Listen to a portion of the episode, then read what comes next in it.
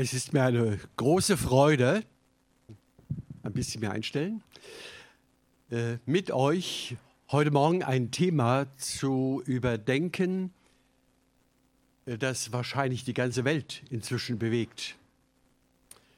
Nämlich die Frage nach der anderen Dimension. Wir erleben im Moment eine äußerst zerbrechliche Welt. Das war sie übrigens schon immer.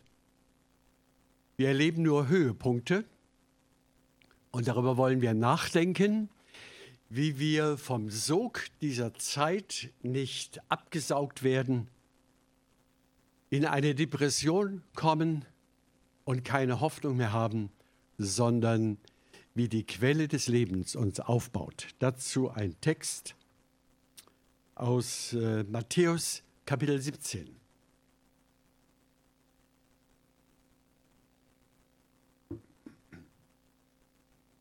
Matthäus 17 von Vers 1. Und nach sechs Tagen nahm Jesus mit sich Petrus und Jakobus und Johannes, dessen Bruder, und führte sie allein auf einen hohen Berg. Und er wurde vor ihnen verklärt und sein Angesicht leuchtete wie die Sonne. Und seine Kleider wurden weiß wie das Licht. Und siehe, da erschienen ihnen Mose und Elia, die redeten mit ihm.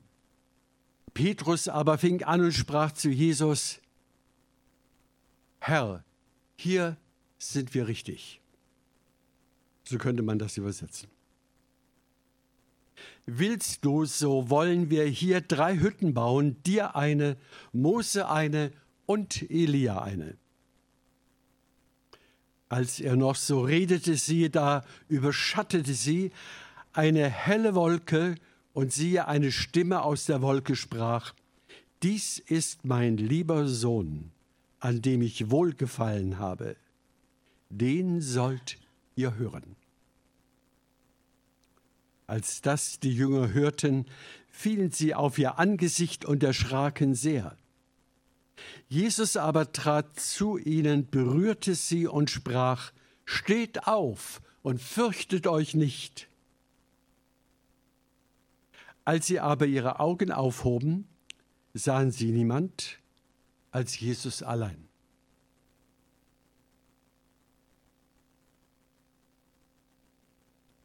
Ihr Lieben, es gibt kaum eine Geschichte, die in unseren Ohren fremder klingt als diese. Denn das ist nicht unsere Normalität, eine solche Dimension vor Augen zu haben. Es ist wichtig, dass wir, um die Geschichte gut zu verstehen, zunächst einfach mal hineinschauen, in welchem Zusammenhang sie hier von Jesus dargestellt wird. Wir haben eine Jüngerschaft in den Versen vor uns, die ist wirklich an der Grenze der Depression. Vor allem der Petrus ist voller Wut und Empörung über Jesus, seinen Herrn, von dem er erwartet, dass er eine neue Welt schafft, dass alles gut wird und dass alles Leid in der Welt ein Ende haben soll, denn dafür ist er ja schließlich gekommen. Es heißt in den Versen von Kapitel 16 in Vers 21, dass Jesus dort von seinem kommenden Leiden spricht, dass er nach Jerusalem gehen muss, dass er den Menschen überantwortet wird, dass er am Kreuz sterben wird und dass er gezielt auf diese Situation zugeht. Und Petrus ist hell empört. Und er sagt, Herr, das ist unmöglich. Bitte bewahre dich vor diesem Schritt. Lass uns nicht in die Höhle des Löwen gehen. Und Jesus reagiert scharf. Er sagt, Petrus, du bist wie ein Teufel, der mich auf meinem Weg aufhält. Weiche hinter mich zurück, denn du meinst das Menschliche, das Irdische, Du meinst das Wohlfühlige, das, was du täglich hast, das begehrst du, aber du hast nicht die neue Welt wirklich im Blick. Und dann spricht Jesus davon, wer zu mir kommt, der nehme sein Kreuz auf sich und folge mir nach.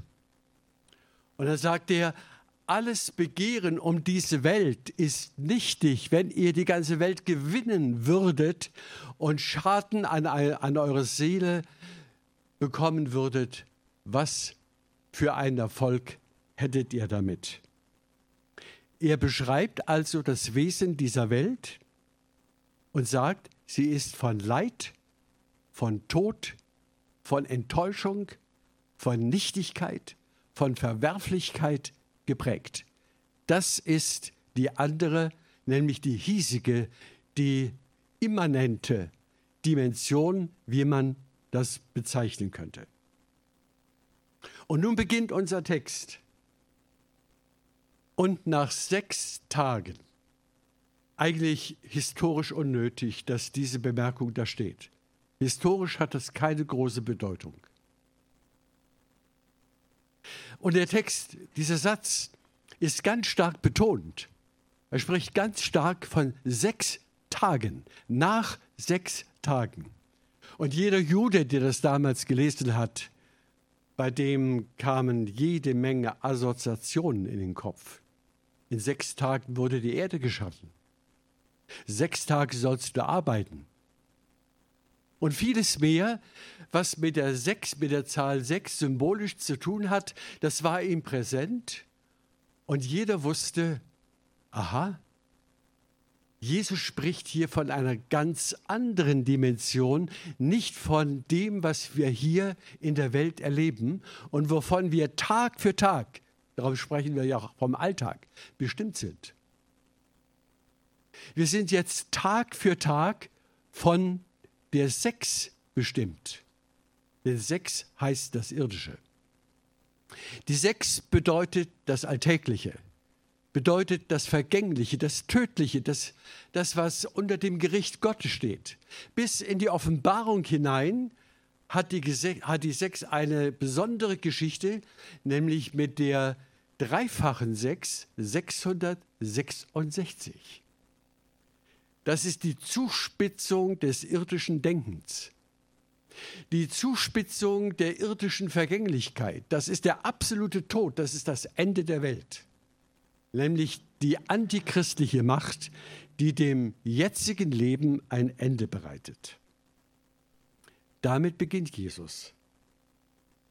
Nach sechs Tagen. Ihr Lieben, wir sind, wenn ich das so sagen darf, als Wohlstandsgesellschaft seit etwa 50 Jahren, es gab ja einen Vorlauf, sind wir sehr ewigkeitsentwöhnt. Das Irdische, das äh, Faszinierende dieser Welt, das, was sie bietet, der Urlaub, die Schöpfung, alles, was diese Welt darstellt in ihrer Schönheit und Brisanz zugleich, das berührt uns zutiefst. Und wir sind, wenn man das so auf den Punkt bringen kann. Wir sind von dieser Welt angetan. Wir sind von ihr sozusagen erfüllt. Die Welt und unser Leben in ihr ist alles oder nichts. Wir haben alles auf sie eingerichtet, wir sind von ihr geprägt und wir handeln täglich nach ihren Gesetzen. Darum spricht Jesus von einem danach, nach den sechs Tagen, die Jünger erlebten, auch in der Tat als Zeit der Trauer, dass alle ihre frommen Vorstellungen in die Brüche gingen, dass nichts, was sie dachten, Bestand hat. Und Jesus fängt sie auf mit diesem Satz und mit dieser Tatsache nach den sechs Tagen. Ihr Lieben, das heißt mit anderen Worten, es gibt ein Leben danach. Es gibt ein Leben nach dieser Welt. Ein Leben nach dem Tod. Ein Leben nach der Vergänglichkeit. Nach all dem Leid und nach dem Krieg in der Ukraine und nach dem Zweiten und dem Ersten Weltkrieg, es gibt ein Leben danach. Ich meine nicht das historische Leben. Ich meine nicht die Zeitgeschichte, die uns etwas Wohlstand danach gebracht hat. Ich meine die andere Dimension, die wir nicht in unserem Kopf haben, die wir nur mit unserem Herzen begreifen können.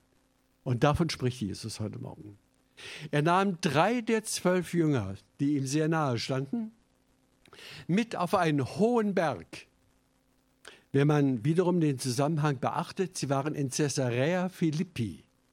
Das ist am Fuße des Hermon. Und der Hermon ist 2800 Meter hoch. Höher als der Gründen hier im Allgäu. 1000 Meter höher. Das war ein hoher Berg. Vermutlich, es gibt keine Aussage darüber, aber es ist naheliegend, sie waren in Caesarea Philippi, wo das Ganze geschah. Und dann nimmt Jesus drei Jünger, er wählt sie aus und sagt, kommt mal mit. Ich will euch die andere Dimension zeigen damit ihr in künftigen Zeiten, wenn ihr das Evangelium verkündigen sollt, nicht nur von meinen Worten, von der Bergpredigt und so weiter sprecht, sondern von einer anderen Welt, die vor euch steht, die ich euch offenbare. Ich will euch jetzt schon einen Vorgeschmack von dieser Realität geben. Da kann man einen Schauer kriegen. Das ist ja jetzt nicht ein Wort, was auf uns zukommt. Das ist eine völlig andere Realität, die mit größter Sicherheit hier bezeugt, verkündigt und gelehrt wird. Sie waren auf dem Gipfel eines hohen Berges. Manche meinen, das war der Tabor, das kann aber nicht sein in der damaligen Zeit, denn auf dem Tabor war eine Stadt und da war viel Unruhe. Also es kann nicht der Tabor gewesen sein, auch wenn es eine alte Tradition ist. Ich denke, sie waren am Fuße des Hermon. Warum sollten sie dann nicht auf einen der Gipfel dieses Riesengebirges gehen? Und, jetzt kommen wir in Vers 2. Und Jesus wurde verklärt vor ihnen. Ihr Lieben, das kann ich euch rational nicht klar machen, was das bedeutet. Da steht das wahnsinnige Wort, das äh, noch kein Mensch real erfahren hat in seinem Leben, seitdem es Menschen auf der Erde gibt. Und es geschah eine Metamorphose. Man kennt es beim Schmetterling, der Raupe und dem Schmetterling. Das ist eine Metamorphose. Vielleicht ein gutes Bild. Vorher eine Raupe und dann bewegt sich etwas bunt schillernd und fliegt in die frische Luft und erfreut alle, die das sehen eine Metamorphose. Und Jesus erlebte eine Metamorphose, eine totale Verwandlung seines irdischen Leibes in den Leib der Herrlichkeit. Sein Gesicht leuchtete wie die Sonne, das muss man sich vorstellen. Und Jesus sagt nicht, ich will euch mal ein kleines Theaterstück vorführen, äh, eine kleine Zauberei, was ich alles kann. Nein, er hat sie mit hineingenommen in eine andere Dimension, in die Dimension der ewigen Welt, die auf uns wartet, ihr Lieben. Und das soll unser Verstand, der vom Heiligen Geist heute Morgen erleuchtet werden kann, das soll unser Verstand aufnehmen. Es gibt ein Danach nach allem Kummer dieser Welt. Und jetzt schon haben wir die einzigartige Hoffnung, die hier in Jesus aufstrahlt. Sein Gesicht leuchtet wie die Sonne. Das erleben wir noch nicht im Diesseits, nicht in der Immanenz, sondern nur in der kommenden Transzendenz.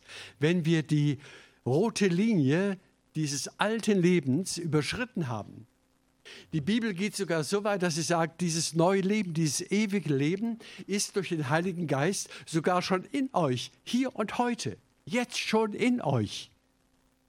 Und wir dürfen uns dessen bewusst werden. Und hier erleben wir einen Vorgeschmack auf die Vollendung aller Dinge. So wie Jesus eine Metamorphose seines Leibes erlebt, seiner Person insgesamt so werden auch wir eine Metamorphose, eine totale Verwandlung in einen Lichtkörper erfahren, wenn wir sterben oder wenn Jesus wiederkommt. In dem Augenblick passiert die große Metamorphose mit der Gemeinde Gottes. Wunderbar. und er wurde verklärt vor ihnen. Und sein Angesicht leuchtete wie die Sonne. Das heißt also, man, man kann gar nicht richtig hinschauen mit den irdischen Augen. Das können wir ja noch nicht mal in die normale Sonne. Wir brauchen einen Schutz, eine Brille. Und die Jünger sahen etwas, was für sie unfassbar war. Unfassbar. Und das sollte ihre Verkündigung bestimmen. Sie sollten nicht nur Worte machen, sondern diese Hoffnung verbreiten. Leute, es kommt eine Welt auf zu, die könnt ihr euch gar nicht denken. Eine ewige Welt.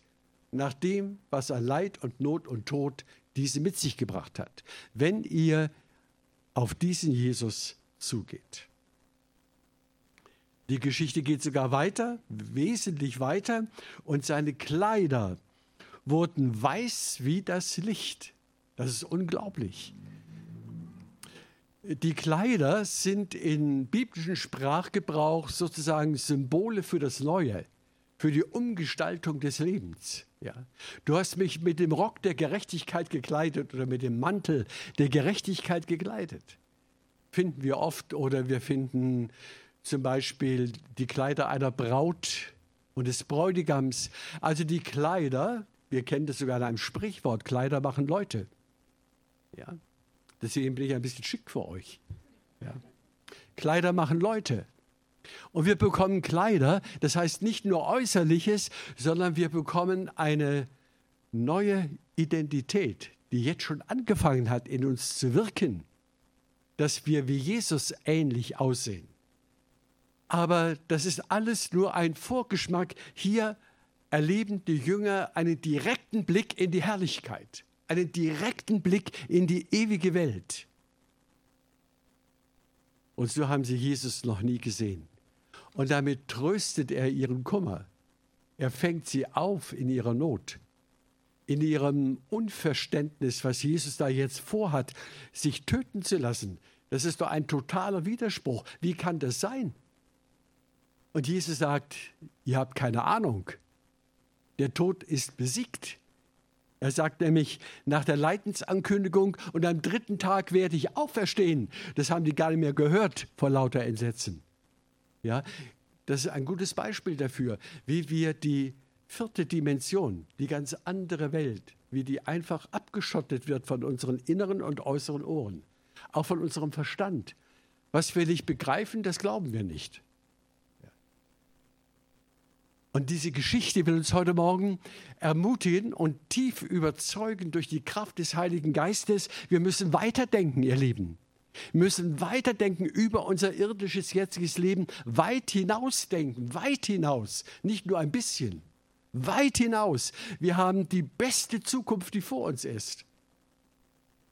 Stellen wir uns vor, wir wären jetzt in der Ukraine, wir wären unter den Leuten, die dort äh, Bomben und Leid und Tod und Blut erleben. Wir wären unter den Flüchtlingen. Stellen wir uns das vor. Was wäre dann in uns noch die Substanz, die uns trägt? Das Haus, das gerade abbrennt? Die Wohnung, die wir verloren haben? Das Auto, das ich nicht mehr kriegen kann? Das wie ein Skelett am Straßenrand steht? Wenn das alles weg ist, ihr Lieben, was ist dann? Wenn das alles weg ist und wir sehen als Europäer, in einer Dramatik unserer Tage, wir uns in einem kurzen Augenblick, einem kurzen geschichtlichen Augenblick alles genommen werden kann, was uns lieb und wert auf dieser Erde war. Nichts bleibt. Das erleben wir gerade. Es gibt Millionen von, von Leuten, auch von Christen, Jünger Jesu, die genauso unter den Flüchtlingen unterwegs sind, die alles, aber wirklich alles verloren haben. Nur noch ihren Rucksack oder kleinen Koffer haben. Das war alles. Was ist dann unsere Substanz? Möchten wir dann lieber äh, ein paar Pillen schlucken und sterben? Oder vor den Zug werfen oder was immer auch, umbringen, wie viele das heute ja denken? Und genau diese Geschichte will uns davor bewahren, vor der Resignation, vor der Depression, vor der Trauer der Welt, will diese Geschichte uns bewahren. Und sie will ein Licht anzünden in unserem Geist und in unserem Herzen und in unserem Denken und in unserem Alltag ein Licht anzünden, dass wir mit Vorfreude auf diese kommende Welt zugehen. Ich kann verstehen, wenn, äh, wenn wir krank werden, das geht mir ja, geht uns beiden ja genauso. Wir sind auch in dem Alter, wo man ständig mit allem Möglichen rechnen muss. Aber warum rechnen wir immer mit dem Negativen? Warum, warum sind wir so von dem Abschied von dieser Welt berührt? Ja? Warum, warum sind wir aus der Fassung, wenn wir ins Krankenhaus müssen? Vielleicht müssen wir gar nicht. Vielleicht können wir auch zu Hause bleiben und sterben. Das wäre doch besser. Ja? Im Krankenhaus werden wir oft noch weiter gequält. Ich sage nichts gegen das Krankenhaus. Ich bin dankbar für viele gute Dinge. Habe ich auch schon erlebt. Auch eine OP, die mich befreit hat von Koliken und so weiter. Aber äh, das ist nur ein vorletztes. Dietrich Bonhoeffer hat das immer ein, auf einen wunderbaren Punkt gebracht. Wir leben im Vorletzten, ihr lieben Leute. Im Vorletzten, nicht im Letzten. Das Letzte kommt erst. Das Letzte ist die Ewigkeit. Das ist das Eigentliche, worauf alles zuströmt und die ganze Welt, die ganze Schöpfung ist auf diesen Punkt Omega ausgerichtet, nämlich die ewige Welt, die Verwandlung von Himmel und Erde zu erfahren. Und jetzt geht es weiter. In Vers 3. Und siehe, dieses Wort und siehe ist eine, will uns besonders aufmerksam machen auf einen wichtigen Vorgang. Das bedeutet nämlich, äh, dass wir hier mit einer Wirklichkeit konfrontiert werden, die wir normalerweise ablehnen, weil wir sie so nicht erleben. Und siehe, da erschienen ihnen Mose und Elia. Ja, das kann man gar nicht glauben. Das ist doch, wie die modernen Theologen sagen, das ist einfach ein Mythos. Ja, das ist, das ist psychologisch gesagt eine, eine Projektion unserer Wünsche auf den Himmel. Das sind, das sind ja keine Wirklichkeiten, das sind Einbildungen, fromme Einbildungen sind das. Höchstens eine, eine Vision mit irren Gedanken. Davon ist hier nicht die Rede. Hier ist einfach von einer Realität gesprochen. Und siehe, da erschien ihnen Mose und Elia und Lukas ergänzt in Herrlichkeit. In Herrlichkeit. Es gibt ja drei Berichte. Der Matthäische ist so ähnlich wie der Markus-Bericht und Lukas hat noch einige Erweiterungen drin. Zum Beispiel eben dieses Wort und Mose und Elia erschienen in Herrlichkeit. Da sind die nicht tot. Doch, ne, der Elia, nein, der ist ja in den Himmel gefahren. Aber das ist ja Mythos sagen ja viele. Das ist ja eine Legende. Das kann man ja auch gar nicht glauben. Welcher Mensch fährt dann einfach so in den Himmel? Ich pointiere mal diese Dinge, wie sie auch in der Gesellschaft so gedacht werden. Auch von Theologen. Ja, wie gehen wir damit um? Wollen wir das anerkennen oder nicht? Wenn wir es nicht anerkennen, ihr Lieben, dann würde ich meine Bibel zuschlagen, nach Hause gehen. Wenn wir es anerkennen, dann bedarf es einer starken geistlichen Korrektur heute Morgen. Ihr Lieben, die Toten leben. Die Geschwister leben. Auch eure Bekannten, Verwandten, eure Kinder oder wer immer auch schon gestorben ist hier in eurem Umfeld der Gemeinde, die Kinder Gottes, die Kinder Gottes leben. Sie leben in Herrlichkeit, wie Mose und Elia in Herrlichkeit leben. Und ihr Lieben, dieses Bewusstsein brauchen wir ganz dringend in unserer Zeit als Gemeinde. Wir brauchen ein Ewigkeitsdenken, nicht ein, ein kleinkariertes Muster in unserem Kopf über diese Welt. Und siehe, da erschienen in Mose und Elia und äh, wie dann Lukas auch ergänzt, und sie redeten mit Jesus über seinen kommenden Gang nach Jerusalem ans Kreuz und über die Wirkung, die Erlösung der Menschheit und äh, die Verwandlung von Himmel und Erde in der Zukunft. Das haben sie mit ihm besprochen. Sie haben Jesus ermutigt auf diesem Weg und haben gesagt, du, du bist der Sohn Gottes. Wir stehen zu dir, wir gehen mit dir auch durch dieses Leid hindurch, denn noch sind wir nicht ganz in der anderen Dimension. Die muss erst erschlossen werden durch deinen Tod am Kreuz und durch die Auferstehung am dritten Tag. für alle Welt. Der Petrus ist wieder mal ein toller Repräsentant für unser menschliches Denken. Er ist ziemlich verwirrt. Lukas sagt, er wusste nicht, was er redete. Er war einfach verwirrt und ich denke, die anderen auch. Und jeder, jeden von uns wäre es wohl so ergangen, wenn er dieses Szenario gesehen hätte und gedacht, ja, bin ich im Kino, bin ich irgendwo in der digitalen Welt verrutscht, bin ich am falschen Ort, sehe ich den falschen Film oder äh, das alles gab es nicht, aber der Petrus war trotzdem durcheinander. Petrus fing an und sprach zu Jesus, Herr, das empfinde ich, ich bin hier am richtigen Platz. Das ist ein ganz toller Ort. Das ist, wir könnten heute sagen, er empfindet, ja, dafür sind wir bestimmt. Für so eine Realität sind wir bestimmt. Für diese himmlische, ewige, herrliche, nie aufhörende, wunderbare Gottesnähe. Dafür sind wir bestimmt. Er sagt, das ist gut, hier zu sein. So heißt es wörtlich. Es ist gut oder schön sogar, hier zu sein. Alle Sehnsüchte sind da, wo Jesus verklärt wird, wo Jesus in seiner Herrlichkeitspracht erscheint. Da sind wir an dem besten Platz der Welt. Und dann macht er sich zu seine Gedanken. Herr, äh, das, das kann doch nicht einfach wieder gleich vorbei sein. Das müssen wir festhalten. Komm, lass uns drei Hütten bauen. Dir eine, dem Mose eine und dem Elia eine, so eine Laubhütte. Ja, damit wir sie irgendwie festhalten, da merken wir das ganz begrenzte Denken dieser Welt. Ja, das ist ein Ausdruck der Begrenztheit unserer Vorstellungen. Ja, deswegen sagt, der Lukas fügt hinzu, er wusste nicht, was er redete mit diesem Vorschlag. Und das heißt auch für uns, ihr Lieben, wir können geistliche Erfahrungen, die wir heute in dieser irdischen Welt machen, wir können das Geistliche nicht festhalten. Gott ist mit uns unterwegs auf ein ewiges Ziel, auf die Herrlichkeit Gottes. Darauf zu laufen, laufen alle Dinge und unser ganz persönliches Leben. Als der Petrus doch so sich seine Gedanken machte, also so redete in Vers 5, siehe, wieder ein siehe, geschah etwas Ungewöhnliches, eine ungewöhnliche, lichtvolle Wolke senkte sich auf sie herab. Also alles, was sie da wahrnahmen, da gab es keine Analogie für. Da gab es nichts Vergleichbares.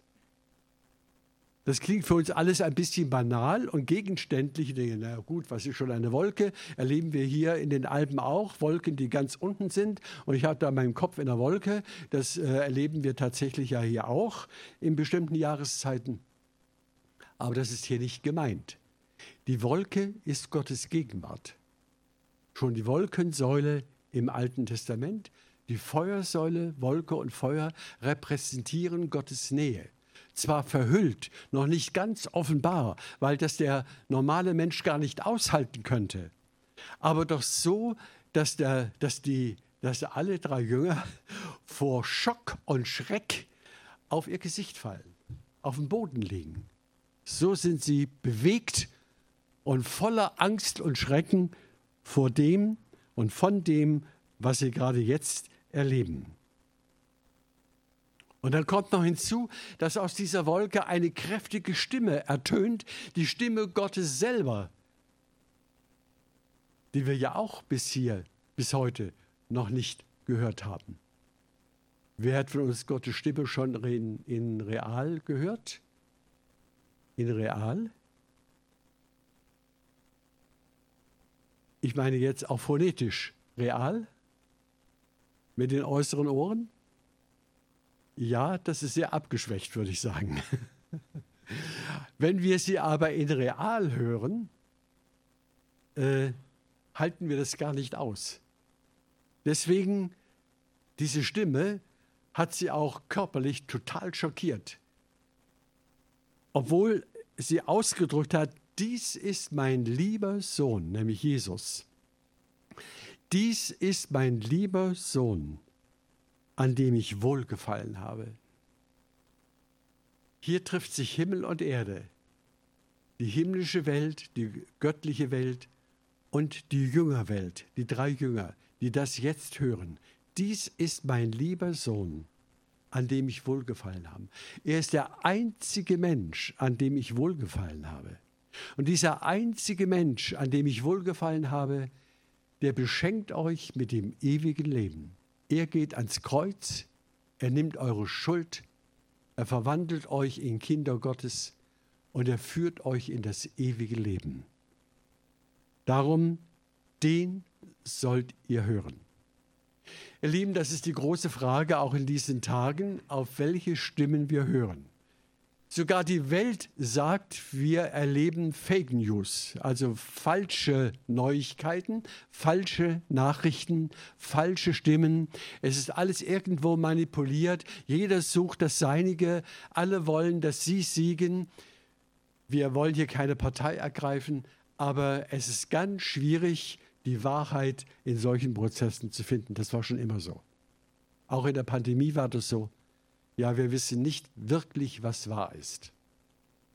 Wir werden verführt, wir werden äh, ins Boxhorn gejagt ohne Ende. Auch was die Pandemie betrifft, jetzt wird schon wieder Panik gedroschen ohne Ende. Ja, wir sind schon wieder am höchsten Punkt der Inzidenz. Ihr Lieben, lasst euch bitte nicht verwirren. Hier sagt, auf ihn sollt ihr hören. Das ist das Zentrum dieser Geschichte. Auf Jesus sollen wir hören. Natürlich werden wir das eine und andere, weil wir noch auf dieser Erde sind, auch beachten, auch staatliche Vorschläge prüfen, prüfen, zuerst prüfen, bevor wir sie machen, aufnehmen und werden schauen, das Beste geistlich daraus zu machen. Aber das Entscheidende ist der rote Faden in uns oder die klare Stimme des Ewigen, nämlich den sollt ihr hören. Jesus Christus in unserem Herzen, der uns alles Denken hilft zu sortieren. Auch die Meinung dieser Welt hilft zu sortieren und das Gute zu behalten und das andere abzulehnen. Als das die Jünger hörten, noch einmal hier, als das die Jünger hörten, fielen sie auf ihr Angesicht, auf ihr Gesicht fielen sie. Und dann steht hier das Wort Phobos, das wir alle kennen. Ja, Phobos die Phobie ergriff sie in den Festen ihrer Existenz. Das meine ich mit der Stimme, die Sie gehört haben. Eine Stimme, die wir dann in der Ewigkeit hören. Äh, das waren ja noch irdische Leute, die drei. Ja, die waren ja noch nicht verwandelt. Die waren zutiefst erschüttert über die Nähe und über die Stimme Gottes. Das soll uns einen Eindruck vermitteln, ihr Lieben, von der anderen Welt, von der neuen Welt. Wir werden dann nicht mehr erschüttert sein. Johannes sagt im ersten Brief, wir werden dann sein, wie er ist. Wir werden also integriert sein in die neue, herrliche, wunderbare, ewige Welt voller Farben, voller Schönheit, voller Liebe, voller Wohlwollen, voller Annahme, voller Segen, voller Erfüllung aller Sehnsüchte, die man sich vorstellen kann. Das ist die Welt, die auf uns zukommt und die wir schon jetzt verinnerlichen dürfen. Ich sage es noch einmal, Matthäus 17. Das solltet ihr zu Hause mit Parallelen noch einmal genauer lesen. Und dann kommt Jesus auf sie zu, die auf die drei ja, Würmchen, die da am Boden liegen, erschüttert vom, von Gottes Herrlichkeit und Ewigkeit und Realität, zutiefst erschüttert. Und was macht Jesus? Er sagt nicht, ja, das könnte man sehen, wie blöd ihr seid. Ja. Nein, er rührt sie an und sagt, steht auf. Und das Wort, das hier für steht auf steht, ist das Wort von der Auferstehung. Steht auf heißt nicht nur, äh, stellt euch auf eure Füße, sondern steht auf hier in diesem Text, im griechischen Grundtext, steht auf heißt, mit diesem Erlebnis seid ihr neu geboren. Ihr habt eine neue Dimension in euren Herzen. Steht auf in die neue Dimension. Und das ist die Botschaft heute Morgen an uns alle. Steht auf in die neue Dimension, die wir gehört haben heute Morgen. In die herrliche, ewige Zukunft, die Gott uns in Jesus bereitet hat. Steht auf und lasst alle Furcht dahin.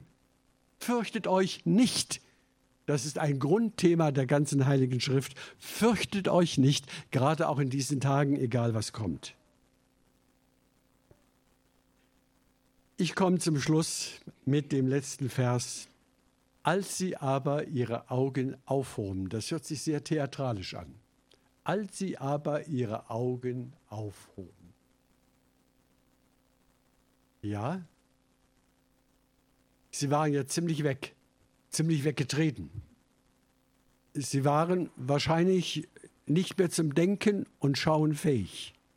Aber jetzt hat Jesus sie in diese neue Dimension hinein auferstehen lassen. Und sie heben ihre Augen auf und sehen Jesus allein. Jesus allein. A und O. Anfang und Ende. Alpha und Omega. Der da ist und der da war und der da kommt, der Lebendige. Der steht vor ihnen. Und jetzt sind sie zugerüstet, Botschafter der himmlischen Welt, des Reiches Gottes auf dieser Erde zu sein. Und auch wir sind Botschafter dieser wunderbaren Welt. Wir verkündigen nicht Krankenheilung in erster Hinsicht. Wir verkündigen nicht Wohlleben in erster Hinsicht.